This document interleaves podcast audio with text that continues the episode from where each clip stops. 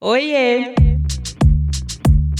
Eu sou Luanda Vieira, jornalista e atualmente também influenciadora digital. Depois de ser editora de moda e editora de beleza e bem-estar em duas grandes revistas femininas, diria que no auge da minha carreira no mundo corporativo, eu resolvi mudar o rumo da minha trajetória e seguir sem freio, pelo menos por enquanto, na vida autônoma. E é por isso que eu tô aqui, para falar com você sobre carreira na real, sem romantização, mas com conteúdo que pode tornar esse lado da nossa vida um pouco mais mais confortável. Bom, hoje eu tô aqui para falar do corre dela, Dani Rudes, fundadora da RDZ Negócios, consultora na Comissão Especial de Direito de Moda da OAB São Paulo e influenciadora digital.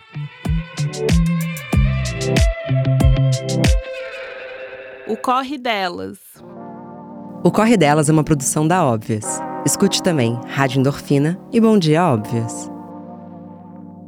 Dani, bem-vinda. Lu, obrigada. Eu falei já isso pra você, mas eu preciso repetir que a felicidade é imensa de estar aqui. Você sabe que eu sou tua fã, nunca escondi. Eu também sou sua. E aí a gente começou a, a assim, se aproximar nas redes sociais, se encontrar Sim. em eventos, isso ficou tão maior. E aí acabamos aqui, a felicidade, olha, coração quentinho. Tô feliz demais. Eu e também. Particularmente realizada como fã e admiradora.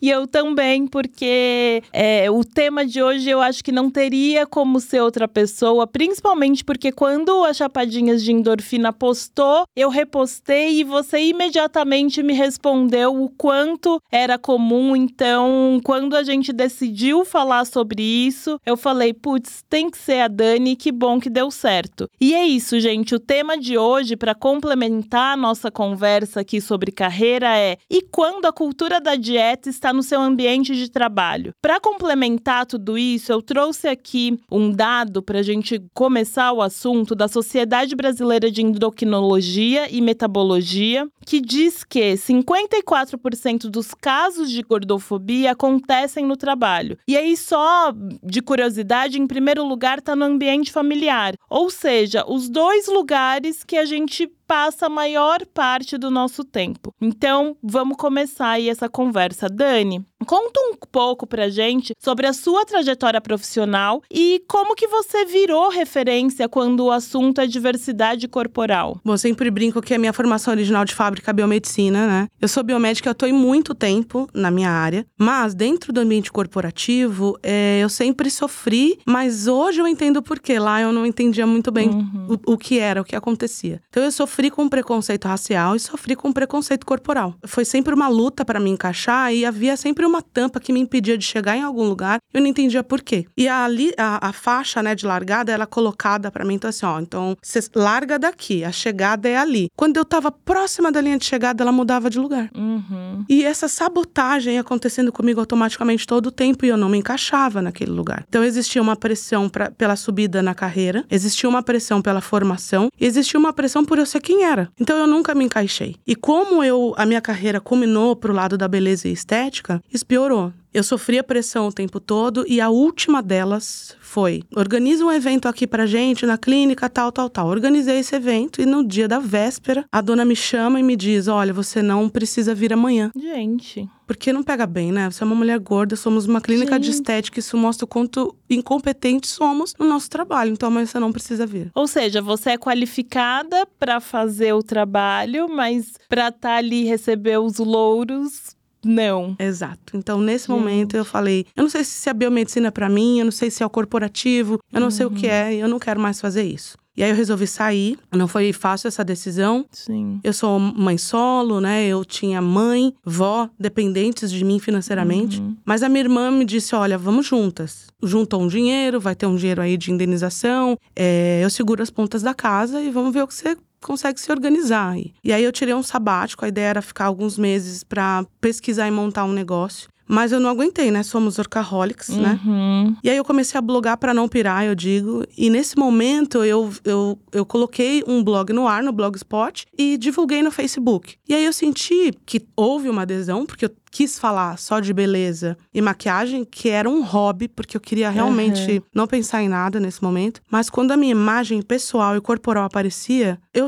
tinha milhares de mulheres que se identificavam com aquilo, perguntando sobre a roupa, como eu havia me aceitado, se eu não sofria como elas. E eu falei, tem alguma coisa aqui. E aí eu voltei a estudar. Eu fui estudar moda inclusiva, eu fui estudar morfologia de diversidade corporal, eu fui estudar o comportamento humano né, e o comportamento de grupos excluídos. E voltei para estudar também um pouco de marketing, um pouco desse processo, porque eu entendi que talvez na internet eu conseguisse colocar a minha voz, já que os veículos de TV e mídia Sim. tinham essa pauta completamente fechada. Então eu voltei para estudar, me dediquei muito a isso. Eu fiz modelagem, fiz modelagem de corpos maiores. Então eu trabalhei profundamente e fui estudar a questão do comportamento humano. E foi aí que eu entendi que eu poderia levar tudo isso para a internet. Comecei a trazer isso numa linguagem como influenciadora digital. Uhum. Mas houve um plus ainda nessa história, porque nesse momento eh, eu trabalhava com empresas que trabalhavam com a moda plus size, mas que eu, quando eu chegava lá, eu entendia que elas ainda não estavam também tão bem estruturadas na questão de oferecer essa moda plus size na totalidade, como ela poderia estar.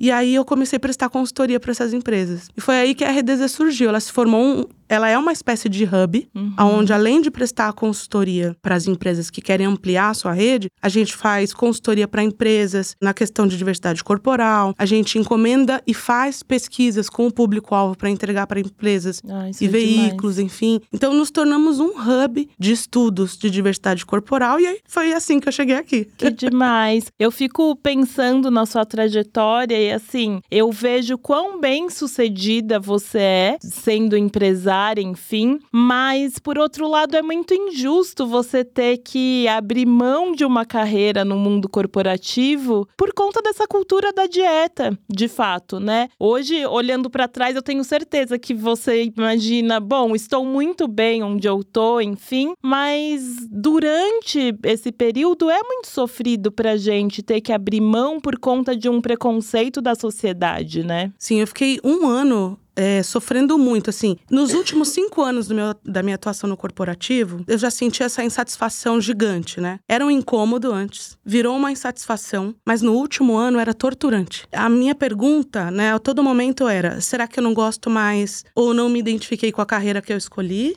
Será que é o ambiente? Será que eu vou me arrepender? Sim. Será que eu troco tudo que eu escolhi para ser na vida porque alguém não me trata bem ou porque alguns não me tratam bem? Então eu não sabia o que fazer. É óbvio que eu entendo que havia uma força maior, que havia o universo, havia meus orixás, Sim. haviam avisos que vinham por Sim. aí que eu acho que hoje culminaram para eu chegar aqui. Porque eu também sentia que eu tinha mais para entregar do que só aquilo que eu dava ali naquele lugar, uhum. entende? Mas é muito triste. Eu me perguntava é, será mesmo que eu vou ter que mudar todo o rumo da minha vida porque o ambiente não me cabe? Será Exato. mesmo que eu sou tão errada assim, né? Exato. E acho que esse questionamento de se sentir errada é o mais triste para mim, assim, e pesa na nossa saúde mental, né? É muito, é muito surreal. Mas independente do nosso formato de trabalho, a cultura da dieta, ela tá presente e é meio que o que você falou ali. Às vezes a gente nem sabe, a gente se sente sente incomodada com comentários, com situações, mas a gente não sabe nomear, né? Então, eu queria que você falasse um pouco sobre como que essa cultura da dieta ela acontece no dia a dia corporativo. Bom, eu acho que é importante a gente começar com dados estatísticos, trazendo aqui um dado importante que você trouxe. Você falou sobre 50%, 54% dos casos de gordofobia acontecerem no trabalho. Hoje a gente tem um, um, dado importante que é 8 em cada 10 pessoas gordas elas já sofreram gordofobia. E aonde mais acontece é no ambiente familiar. 72% desses casos começam no ambiente familiar. Uhum. Depois ele parte para as lojas de comércio, 65%. Ele vai para o atendimento médico, 60%, Nossa, que é gigantesco. Isso é surreal. Esse, esse é, o, é, é. o pior dado, eu é. acho. Não, tem gente que perde a vida, né? Porque por Exato. conta da gordofobia. Negligência. Tivemos um Exato. caso recente agora. Sim. E aí chegamos em 54% no ambiente familiar, no ambiente de trabalho, como uhum. você falou. E aí, a pesquisa, vou citar a pesquisa para a gente tá, contemporizar. Entre as mulheres, dentro do ambiente de trabalho, 99% delas falam sobre dieta, culpa ao se alimentar ou sentem necessidade de justificar as suas escolhas alimentares quando estão em grupo na hora Sim. das refeições. 99% das mulheres, é muito alto isso. 65% das mulheres não se sentem à vontade em fazer suas refeições no ambiente corporativo. 95% das pessoas em geral se sentem à vontade para comentar e opinar sobre o corpo do outro ou a saúde do outro. E 63% dos presidentes e diretores das empresas preferem não contratar pessoas obesas. Gente. Então, quando a gente começa aqui na estatística, a gente entende que a, a gordofobia ela começa na infância. Sim. Se essa criança é uma criança geneticamente propensa à obesidade, ela vai começar a receber comentários violentos e gordofóbicos já a partir de 5 anos de idade. Gente, é muito nova. É muito violento. É de 5 a 7 anos de idade, a menina tem um estirão de crescimento, onde o corpo dela perde aquele formato de bebê para uhum. ganhar um uhum. formato mais de criança. Então ela, geralmente a gente vê essas meninas de 7 anos com uma barriguinha bolinha, uhum. sem formação de cinturinha, uma coxinha grossa, que é inerente ao crescimento. E aí ela começa a ser apontada com relação ao seu corpo e aprende que ela está inadequada. Sim. Quando ela chega na fase da adolescência, ela começa a mudar esse corpo mais uma vez, começa a receber uma carga hormonal gigantesca e a probabilidade desse descontrole de peso também é muito grande. E aí ela começa a ser mais apontada ainda. Com esta questão comportamental, com a questão dos hábitos à mesa, uhum. porque aí se uhum. culpabiliza ela pelo Estado. Sim. Então a responsável é você. Você não pratica exercício, Exato. você não se alimenta, suas escolhas não são ok. Você não vai comer sobremesa, você vai repetir o prato outra vez? Nossa. Então começa dentro de casa. Uhum. E aí ela começa também a ser cobrada socialmente de fecha as pernas. Menina não usa roupa assim. Menina tem que usar assado. Então é toda uma questão ampla que sai Sim. também da cultura da dieta, que é violenta com a gente, mas que traz uma pressão estética para essas mulheres. Independente se essa mulher vai ser uma mulher gorda no futuro, ok? Porque aqui nós não estamos falando só do recorte da mulher gorda. Exatamente. Todas nós sofremos dessa pressão Sim. estética de alguma forma e gordofobia em algum momento. O tempo inteiro. Então a gente aprende, Lu, que a gente pode falar do corpo do outro. A gente naturaliza a gordofobia. Sim. Daí ela se arrasta para as instituições. É. Ela vai é, para vem escola. de casa e vai, né, para a escola, para o trabalho. Então enfim. aí a gente leva para a escola, a gente vai para as universidades, a gente vai para os órgãos médicos, para os hospitais, né? Para pacientes que foram criados assim, acho que uhum. podem reproduzir isso para médicos, desculpe, que foram criados assim, isso. acho que pode reproduzir isso Sim. com o seu paciente no tratamento. Então, essa cultura vai sendo enraizada, esse processo todo começa a ser permitido, e aí está instaurada toda uma demonização contra um grupo de pessoas. Sim, sim. Eu acho muito importante quando você fala que não estamos aqui falando só sobre corpos gordos, gordos, porque eu, por exemplo, sempre sofri para quem não me conhece, enfim, eu sou uma mulher padrão, né? O que dizem padrão, eu sou magra uh, e eu sempre sofri distúrbio de imagem, né? Por conta do balé, eu fiz balé durante muitos anos, então era dieta o tempo inteiro. E eu sou uma mulher negra, então eu tenho coxa, eu tenho bunda, é o meu biotipo. E eu passei minha vida inteira fazendo dietas, sempre muito magra, mas eu me olhava no espelho e eu me via completamente diferente. E eu fui perceber isso quando eu fiz uma viagem para Nova York, fiz compras, voltei, estava mostrando para minha mãe as roupas que eu comprei. E aí eu peguei uma calça, minha mãe falou assim: "Luanda, essa calça é o triplo de você. Essa calça serve em mim. Por que que você comprou esse tamanho?" E aí eu falei: "Não, mãe, mas é esse o é esse o tamanho que eu uso e tal". E eu tô contando essa história para dizer que durante muito tempo, enquanto eu era era do ambiente corporativo também, essa cultura da dieta fazia parte, eu vivia com pessoas que estavam sem, ainda mais na moda, né? Não, não tem como negar que a moda é um, um ambiente super hostil quando a gente fala sobre corpo. E todo mundo reproduzia aquilo e eu reproduzia também. E quando eu passei a estudar sobre isso, eu falei, putz, eu tava colaborando de repente para uma pessoa que é gorda do meu lado se sentir mal, mas ao mesmo tempo é estrutural. Também estando oprimida. É estrutural, exatamente. Todas nós oprimidas no mesmo estado emocional, Sim. sem percebermos o que É. acontece. E aí eu acho que eu acabei de, de gravar um- uma série importante para um portal onde nós analisávamos capas de revistas dos anos 90, ah, eu 80. vi, achei maravilhoso esse vídeo. É, a- nós, eu dei risada de nervoso mesmo, assim, sabe? Eu fiquei muito nervosa em perceber que eu era oprimida também Sim. por ali não sabia. Exatamente, porque a gente olhava aquilo e falava. Nossa, é isso que eu preciso ser. Inclusive, é, tá relacionado ao sucesso, Sim. né? A relações Beleza. amorosas, a tudo. A gente olha para aquilo. É, eu sinto que hoje mudou um pouco, mas falta muito, né? Totalmente. Falta muito. Totalmente. E assim, é tão violento porque antes a gente não tinha internet. Então, Sim. o único, o único veículo de informação que vinha eh, era a TV ou a revista, ou os jornais, enfim. E se a gente só tinha uma via de comunicação de pesquisa, essa via de comunicação de pesquisa ser tão irresponsável desse jeito, matou muita gente, oprimiu muita gente. E eu tô falando matou porque a gente tem um índice de suicídio dentro dessa questão assim, eu, eu vou falar não só da questão da- do recorte obesidade, mas do questão recorte mulher, Uhum. né, com autoimagem. Sim. Então é muito grande, isso é uma responsabilidade muito gigante. E de certo modo, a internet tem a sua parte ruim, mas tem a sua parte boa, porque ela foi libertadora. Foi ela quem trouxe pra gente poder falar sobre isso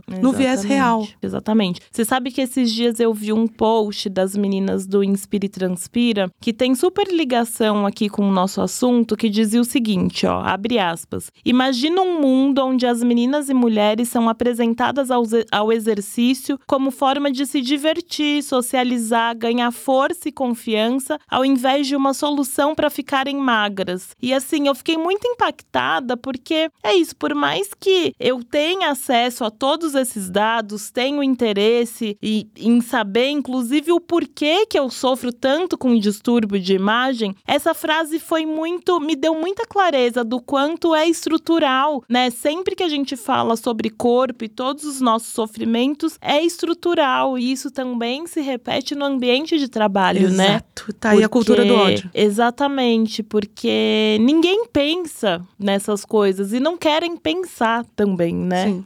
E aí é pensar. opressor dentro do ambiente de trabalho, por quê? Primeiro, eu acredito que na educação hoje a gente não está preparado para esse tipo de informação. Então, se a gente começar a ter esse tipo de informação na educação básica hoje, isso é muito importante, são dois pontos que eu acho que são aspectos de política pública. Trazer esse assunto como um norte e uma luz para a gente discutir na escola e com as famílias, e trazer isso para a gente discutir automaticamente na universidade e em centros de pesquisa, mas eh, trazer essa cultura dessa, dessa discussão e dessa responsabilidade também para o ambiente de trabalho. Porque quando a gente demoniza e desde a base a gente está acostumado de que isso daí não serve não é bom, o que, que eu vou replicar quando eu estou trabalhando? O mesmo ambiente. Então, é muito importante que a gente entenda que a gente hoje, com a cultura da magreza, demoniza pessoas, inviabiliza pessoas. A gente impede essas pessoas de trabalhar, de viver, de ter escolhas, de ir, de vir, de andar. E para mim isso é muito cruel. E, o mais cruel é que a gente faz isso de forma automática. Institucionalizado, como no ambiente de trabalho. Exatamente. Eu que trabalho, enfim, com diversidade e inclusão, eu sinto que as empresas, quando a gente fala sobre isso, elas pensam só sobre raça, que é importante resolver a questão de raça, que é sim muito importante, mas existem muitas outras questões como essa que a gente está falando agora. Então, eu queria que você falasse quais são as medidas que as empresas podem tomar contra a cultura da dieta no ambiente de trabalho. Acho que tem algumas questões, assim. Primeiro, essa questão do recorte racial e dessa questão da identidade de gênero. Uhum. e orientação sexual ainda é muito recente dentro das empresas. Nós podemos perceber que ainda poucas empresas mantêm comitês de diversidade Sim. dentro né, das suas dependências para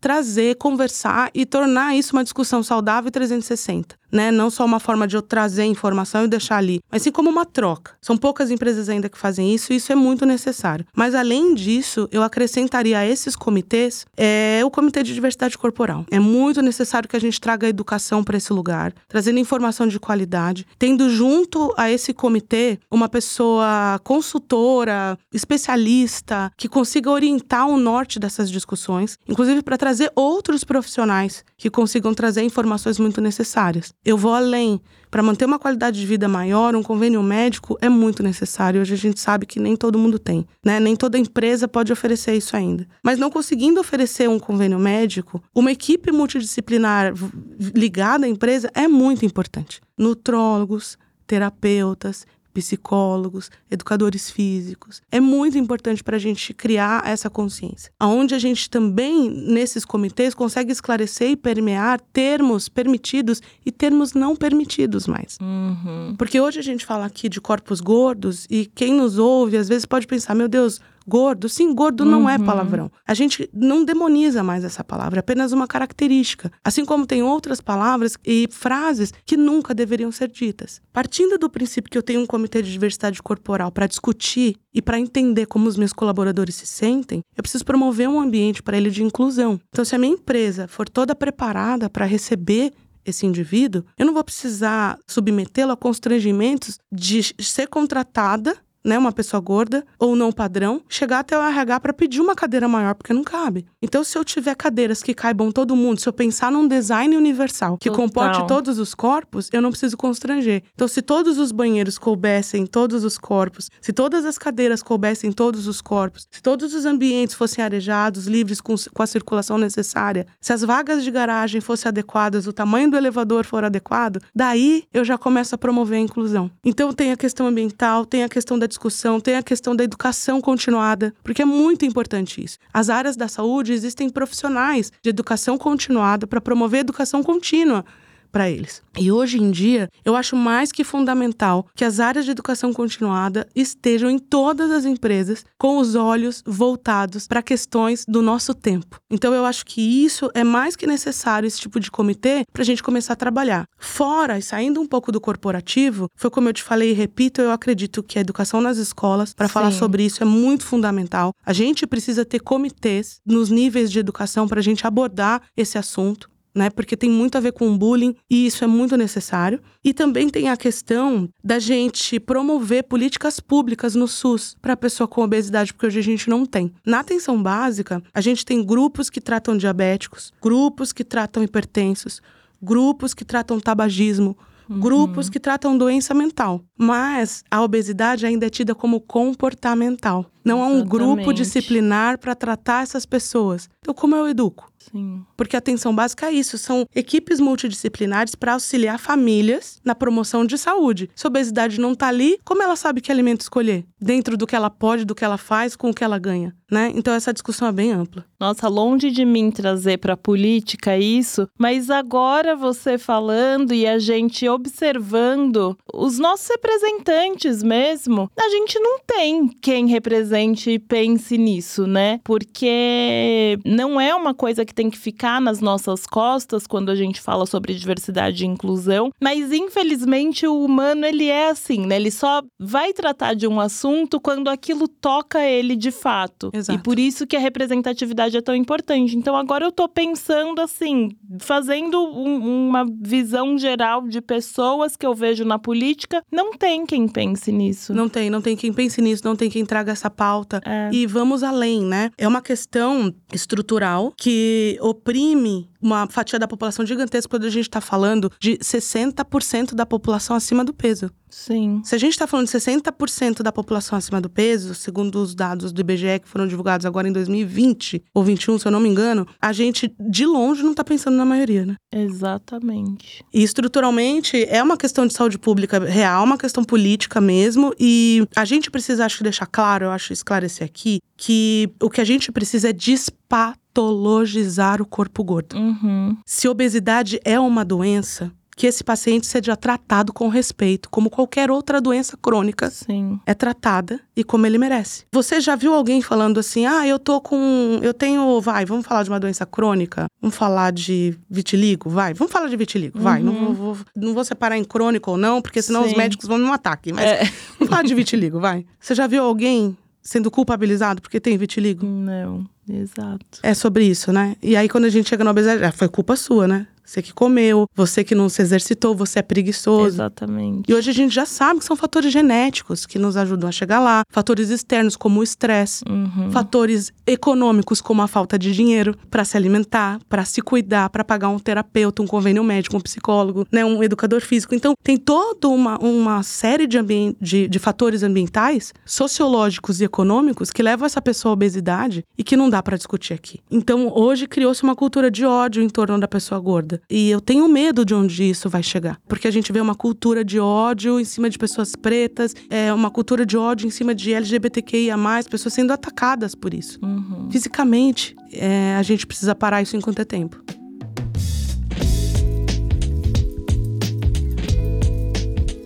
Seguindo aí até no que você tá falando, quando o Chapadinhas de Endorfina postou sobre esse assunto no Instagram, eu fiquei acompanhando os comentários porque eu amo acompanhar os comentários assim, não só pra sofrer, mas porque eu gosto de estudar o comportamento das pessoas, sabe? E aí teve um comentário que me chamou muita atenção e eu vou ler aqui pra vocês que foi o seguinte, ó, abre aspas. Vocês conseguem problematizar até o incentivo a uma vida mais saudável e melhor. Então, Dani, assim, eu queria que você falasse de uma vez por todas, por que que quando a gente fala sobre os perigos da cultura da dieta, a gente não tá problematizando uma vida mais saudável? Eu acho que essa é a confusão do mundo, né? Sim, sim. É eureka, porque uma coisa não tem nada a ver com a outra. E a gente precisa fazer com que as pessoas entendam isso. Acho que esse é o nosso grande pulo do gato aqui, né? Acho que esse é o trabalho meu e das minhas colegas que também falam sobre essa questão corporal. Você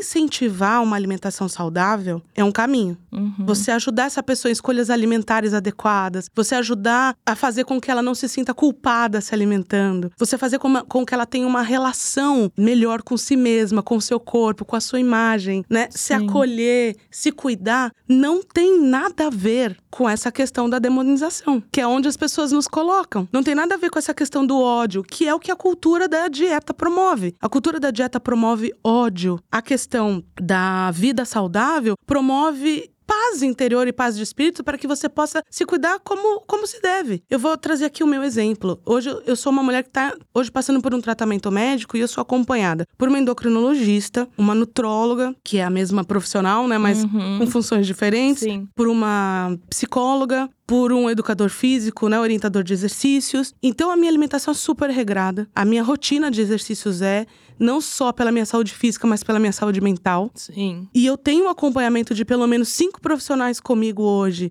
numa escolha alimentar e por hábitos saudáveis de vida, e eu sou uma mulher gorda. Exato. Isso então, nada tem não, a ver não com. tem nada a ver. Não é um assunto que liga com o outro. A gente precisa separar o ódio, a demonização às pessoas, das escolhas e da educação, né? E pelo Sim. conhecimento, para que a gente busque o melhor e o mais saudável. Sim. E volta no que você falou sobre políticas públicas, né? Porque você tem condição de ter esse acompanhamento, mas nem todo mundo olhando para o Brasil, a gente sabe que a grande maioria não tem e aí a gente volta para o básico, que é educação, saúde, enfim. Lu, você falou algo muito importante, fundamental aqui. Eu quero que as pessoas entendam que tratar obesidade é caro e é a longo prazo. Uhum, Não tem dieta mi- milagrosa, exatamente. não tem de hoje para amanhã perca 10 quilos, não tem chá, não tem. O tratamento da obesidade ele é a longo prazo e hoje no Brasil ele é muito caro e não é oferecido Sim. pelo SUS. Então, para sustentar um tratamento desse, eu posso hoje, mas durante muitos anos da minha vida eu não pude. Sim. Então, a gente precisa parar para entender isso também. Não é só querer, como as pessoas falam. Exatamente. É apenas querer. Ela não emagrece porque não quer. Isso não funciona mais. Total. E voltando um pouco para o que você falou sobre como que as empresas poderiam ajudar, né, no combate à cultura da dieta, você vê empresas hoje em dia já fazendo essas, já tomando essas medidas que você comentou aqui, ou é um assunto realmente que está engatinhando aí no mundo corporativo? Engatinhando ainda, Lu. Eu já recebi alguns convites para palestrar em algumas empresas. Legal. Eu já fiz, eh, já tive essa conversa, esse flerte. Já há uma necessidade dessas empresas de trazerem esse assunto e de tratarem esse assunto. Mas ainda está engatinhando, ainda não tem comitês formados, ainda não vi isso ainda acontecendo. Eu tenho uma palestra que eu vou dar agora recém, agora por aí, tá, tá para estourar, Uhum. fechada já numa grande multinacional. E Legal. eles também estão flertando com esse assunto ainda. Então, os comitês ainda não estão formados. É um flerte, sabe? Ainda tá Uhum. iniciando. E eu acho que eu preciso deixar um alerta aqui que promover saúde a título de prevenção também é uma economia de gastos financeiros para a empresa. Completamente. Não só para as pessoas gordas, para todo tipo de colaborador que tá lá dentro. E às vezes também é bom você falar isso, porque às vezes as empresas só entendem quando fala de números, né? Exato. Vai ser vantajoso, então, opa. E tem uma coisa também que eu sempre falo que. Eu acredito muito na mudança e eu acho que assim, vai por bem ou vai por mal. Sim. Se a empresa quer surfar na onda porque tá todo mundo falando, que surfe, mas que faça alguma coisa, sabe? Se ela quer ser genuína, melhor ainda, mas eu sinto que quando a gente fala, né, traz dados do quanto isso mexe no bolso, aí que a empresa vira e fala: opa, e aí é isso, não vai porque ela acredita, mas vai pelo bolso, então. Exatamente, 40% dos colaboradores que entraram em licença médica, Uhum. ela poderia ter sido evitada hoje, né? 40% do total dos atestados que Sim. são registrados pelos órgãos que fazem essa contabilização, dizem que esses casos, essas dietas poderiam ter sido evitadas se Uhum. fosse investido em prevenção em saúde. 40% é muita coisa. Muita É coisa. quase metade das pessoas que ficaram doentes, né? Sim. Então, ao invés de fazer conta pra demitir, pra apertar o cinto quando a empresa não vai Uhum. bem, vamos promover em saúde. Você vai Sim. colher isso lá na frente, mas vai colher Sim. maior, né? Total. Dani, às vezes eu fico pensando que a gente fala sobre o óbvio, mas o óbvio ele é necessário ficar é, ser repetido porque o que é óbvio pra mim, pra você, pode não ser óbvio pra quem tá ouvindo. Então, eu queria muito que você falasse quais são os perigos da cultura da dieta pra quem tá sofrendo ela, pra quem sofre aquela piada gordofóbica no ambiente de trabalho, pra quem se sente desconfortável numa roda ali no trabalho porque comentam sobre o prato, sobre o corpo. Quais são os perigos? Eu acho que o maior perigo deles, tem, tem vários, tá? Mas o maior deles é você acreditar que você é inadequada. Porque quando você acredita, você internaliza, aí você se diminui, aí você permite. E isso evolui pra vários lugares, né? Pronto. Tanto pra depressão, suicídio, É isso. enfim, é, o buraco é muito mais É embaixo. nesse lugar que a gente chega. A gente chega primeiro se escondendo. Sim. Depois a gente chega nesse lugar de se oprimir. Depois a gente chega num ciclo que algumas pessoas desenvolvem compulsão alimentar, comem mais Uhum. porque estão mais oprimidas, ou eh, se veem com a verdadeira imagem porque estão sendo cobradas externamente. Sim. E aí acontecem as- os distúrbios mentais, a ansiedade, a saúde mental vai pro buraco, suicídio, enfim, os índices são altíssimos. É um ciclo, porque essa pessoa se esconde, ela adoece, ela perde o emprego, ela não se sustenta mais, ela não se levanta, ela não consegue vestir, ela não sociabiliza, ela não casa, ela não tem filhos, ou ela não namora, não viaja, Uhum. não conquista seus objetivos, não estuda, não compra um carro, e aí a gente condenou alguém a viver invisível. Exatamente. Então não se deixem, não se deixem acreditar que o problema é você. Existem muitas caixinhas e muitos padrões que a gente precisa olhar para fora, levantar assim o pezinho, sabe, Pra olhar pra fora, sabe, da bordinha da caixa e Uhum. falar caramba, tem a luz ali. Eu não vou Sim. desistir. Então, se cerque de pessoas, da sua segurança. Isso é fundamental. Porque seguir pessoas que têm um discurso libertador. Eu não tô dizendo pra você, ah, é, segue só gordo, segue só preto. segue- Não é Uhum. isso. Faça um pull, né? Se a sua timeline não tá diversa, tem alguma coisa errada aí. Tá faltando alguma coisa. Exatamente. E a gente que trabalha, né, com influência digital, enfim, eu me preocupo o tempo inteiro em não ser uma influencer tóxica, sabe? Porque é isso, às vezes você vai se perdendo ali na sua rotina e não para pra pensar se, putz, quem tá me acompanhando tá se sentindo bem porque eu tô indo viajar? Eu acho que é tudo como você informa, né? Você não Exato. precisa deixar de fazer nada, mas como você informa. E aí, como eu não seria Luanda se eu não falasse sobre saúde mental, vamos falar sobre saúde mental, porque eu queria muito saber quais são as suas estratégias para se afastar dessas narrativas que afetam a saúde mental quando o assunto é a cultura da dieta. Silenciamento. Eu silencio. Eu silencio pessoas com um discurso tóxico. Eu silencio veículos Uhum. que trazem informações distorcidas e de fontes não verídicas, ou matérias sensacionalistas, canais, programas. Eu silencio. Acho que essa é a primeira, a minha primeira providência, silenciar. Eu entendi e foi difícil isso. Tá? Com essa fomo de informação, principalmente Uhum. porque nós somos influenciadoras. Sim. O medo da gente transmitir uma informação errada influenciar alguém de maneira errada é muito grande. Então a gente tem que toda hora preocupada, a gente tá preocupado em aprender, aprender pra não errar, em se adequar, em respeitar. E eu entendi que, ok, se eu errar, eu vou ser sinalizada, eu vou me desculpar e vou aprender. Mas eu não preciso estar sempre, toda hora, ligada em informações que não vão me fazer bem. Então eu silencio de verdade. Outra coisa é terapia. Outra coisa é me cercar dos meus. Eu não leio mais comentários assim profundamente É. nas redes. faz bem, é isso. Mas você sabe que esse ano eu, enfim, eu sou super recente como influenciadora, né? Por mais que super usuária de redes sociais, enfim. E quando eu cheguei nesse mercado, eu tava ali descobrindo de fato. Então, sei lá, se eu sofria racismo, eu postava. Se acontecia alguma polêmica, né, no mundo do entretenimento, enfim, eu comentava, fazia, acontecia e tal. E esse ano eu decidi que eu ia escolher quais são as minhas lutas. Obviamente que eu não vou, se acontece um negócio que não tem como você se posicionar, deixar de se posicionar, óbvio que eu vou me posicionar, mas muito pela minha saúde mental, porque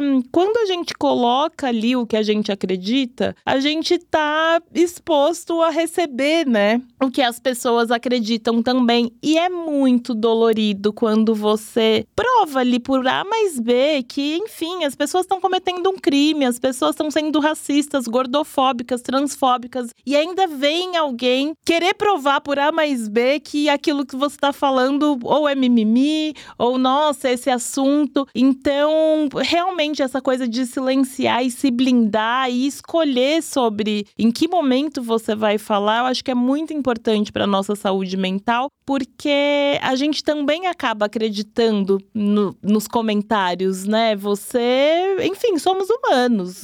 Você acaba entrando naquilo e eu até já vou entrar nessa questão que eu quero saber como que você se blinda, né? Porque eu acho que você teve um caso muito recente de uma festa que você foi e postaram uma foto com você atrás, enfim, com um comentário gordofóbico. Aquilo explodiu, todo mundo falou sobre aquilo, você expôs essa situação e para nossa surpresa veio muita gente falando o quanto você estava errada. Então, como é que você se blinda numa situação dessa? Veja, é- é- foi a primeira vez que eu saí da minha bolha. Sim. Porque enquanto dentro da minha É. bolha, a gente recebe muito apoio, né? Sim. Não é que eu queira ser aceita sempre, Uhum. nem que o que eu falo está certo sempre, mas que dentro da minha bolha, da sua, da nossa, o diálogo ele é respeitoso, ele é para melhorar. Exatamente. Então, mesmo pessoas que não concordam com a nossa opinião vão trazer aquilo de forma respeitosa para que a gente aprenda com outros pontos de vista. Sim, Isso é viver. diálogo, exatamente. Isso é viver. Então, dentro da minha bolha, eu tava sempre muito acolhida. E aí foi a primeira vez que eu saí da minha bolha. E- Nossa, e, e, a vida estourou. fora da bolha, nossa senhora, que decepção, né? É uma dor.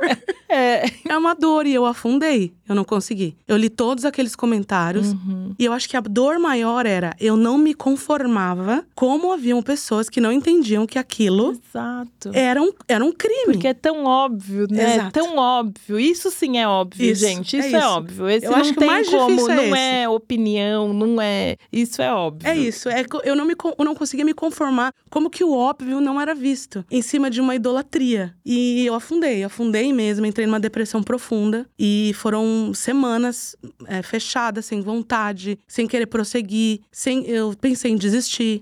É Eu, muito eu achei que eu não queria mais. E eu, eu fui fazer terapia. E foi a terapia que me tirou desse lugar e que me ensinou que eu, os meus valores e as minhas crenças somos inegociáveis. Exatamente. Nós- eu não vou mais abrir. E eu entendi quando, assim, as pessoas falavam essa frase pra mim, mas eu não entendi o real sentido dela. Que quando muitas pessoas que trazem esses comentários ruins acabam projetando suas próprias frustrações ali naquele lugar. Total. Ou o ambiente em que viveram agressivo, ou o lugar em que cresceram, reproduzindo essa violência. A cultura da dieta tá aí para nos provar sobre isso. É o que nós estamos falando sobre hoje. Então eu entendi que aquilo, aqueles comentários diziam muito mais sobre aquelas pessoas do que eu mesma. Mas eu demorei muito para internalizar isso e para me blindar. Então hoje eu saio saí da bolha total. É muito bom, porque a gente acende no trabalho, obviamente. É. Mas a parte ruim é que esses comentários chegam aqui com muito mais facilidade. Eu tenho um vídeo agora, últimas semanas, que viralizou Hum. é, no TikTok. Ele viralizou, tá com 6 milhões de visualizações. Olha. Não leiam os comentários. Ai, gente, sempre os comentários. Não é, leiam, porque ele saiu da bolha segura Sim. e foi pra um lugar onde crianças e adolescentes reproduzem o que elas aprendem em casa e na escola.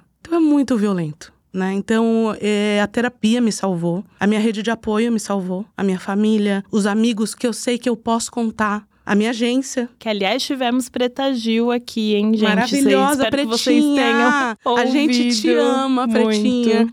E a gente só tá aqui vibrando a sua cura, meu amor. Com certeza. E a minha agência me apoiou demais e os- as minhas seguidoras. Até a Xuxa me apoiou. Quando eu olhei isso, eu falei, meu Deus, que carinho, que coisa linda. Vaninha, né, que trabalha com ela, enfim, que é comadre dela. Uhum. Eu recebi apoios de pessoas muito importantes que pra mim me foram assim fundamentais Pra eu dizer existe a luz no fim do túnel. Exatamente. Ai, gente, olha. Sério. Mas você sabe que ouvir você falando sobre essas pessoas que te apoiaram e tal, é uma coisa que eu sempre penso também no quanto, às vezes, a nossa voz, por mais que a gente tente, não é ouvida de fato, porque eu falando que eu sofro racismo, vai, a Luanda de novo falando isso. Exato. E aí, às vezes, a gente precisa de uma Xuxa Sim. né? Pra ser aliada ali e, e falar, gente, isso daqui não tá certo. Mas isso é Sabe? muito importante, Lu, porque assim, eu entendo que nós, eh, as minorias, nós somos considerados minorias não porque somos menos, É, exatamente. Pelo contrário, Pelo contrário. né? Não somos. mas pelo, porque o nosso assunto é considerado menos, É, né? é. Mas nós, enquanto minorias, falando sobre isso, nos tornamos lugar comum. Mas o que você falou agora é de extrema importância. Nós precisamos que pessoas padrão se, se informem e, e lutem conosco as nossas batalhas. Ah, O Black Lives Matter foram pessoas, não só da comunidade negra, que se movimentaram por uma causa que estão fazendo acontecer. A gente está longe do ideal. sim, total. Mas é isso, se a gente entender que a gente não tem só o recorte racial e que a gente tem outros, e que a gente tem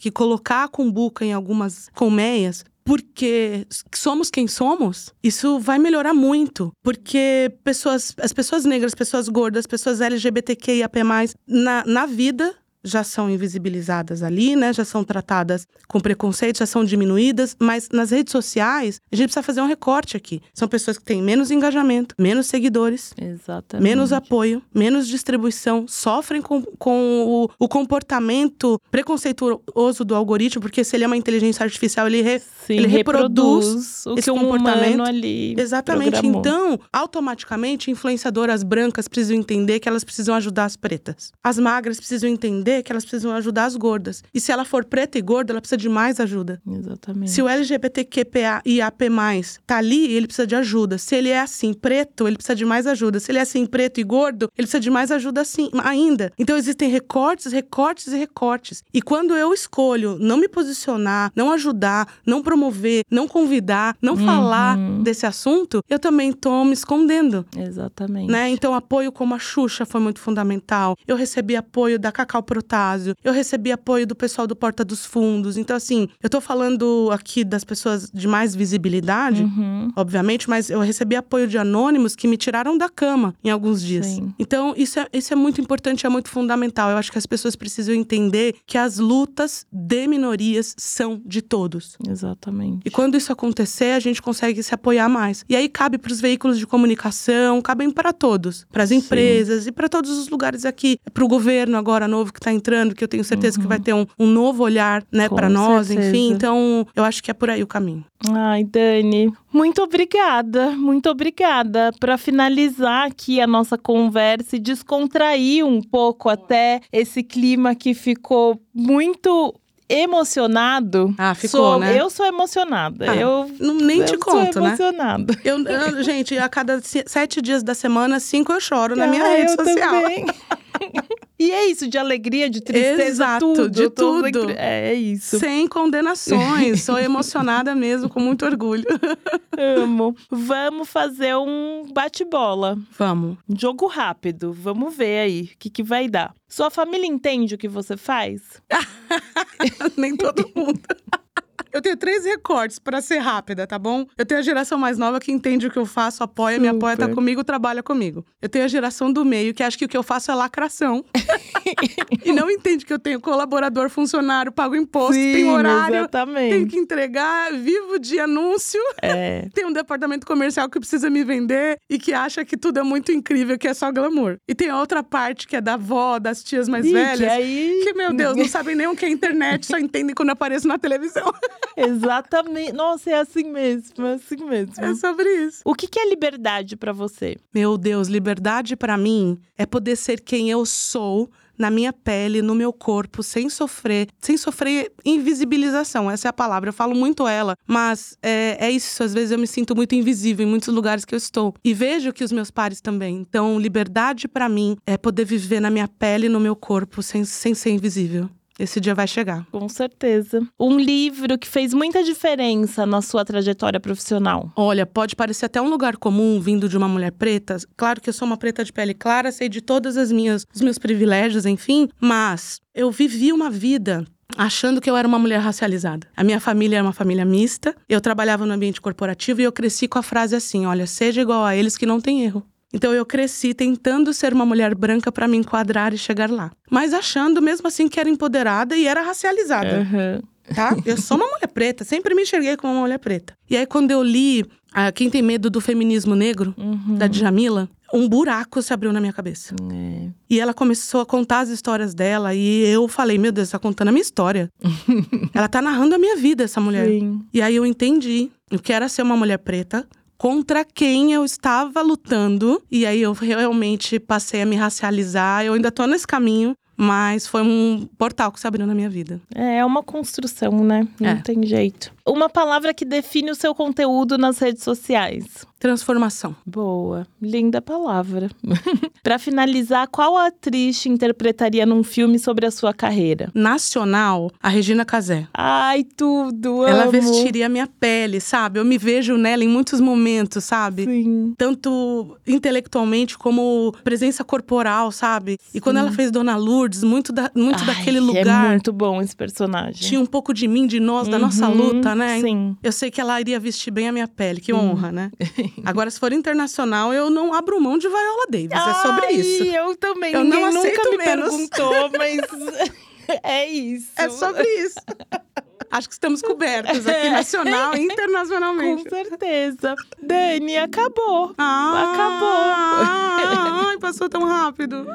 Mas muito obrigada, obrigada por compartilhar todo esse conhecimento. Eu tenho certeza que esse episódio é de utilidade pública, sim. Obrigada, obrigada pelo seu tempo. Obrigada, obrigada. Ah, obrigada, querida. Eu quero te agradecer. Foi muito importante a gente trazer esse episódio aqui. E você sabe que você foi um dos poucos, uma das, um dos poucos veículos, uma das poucas pessoas que me trouxe para falar além do meu corpo, além da minha bolha. Sim. É, isso é, é importante. sobre isso. Isso também é não invisibilizar as pessoas. E isso é olhar, é trazer um olhar sem gordofobia. Isso me emociona demais, porque eu não sou só um corpo gordo. Eu sou uma mulher, eu sou mãe, eu sou empresária. Muito boa no que faz. Muito obrigada. e poder estar tá aqui abrindo essa, essa pauta, eu acho que é muito importante para mim, para nós e para várias mulheres que nos ouvem hoje. Obrigada. Com certeza certeza. Eu que agradeço, eternamente grata. E quero agradecer quem está acompanhando a gente, tem ouvido o corre delas. E até a próxima. Beijo. Até, gente. Beijo.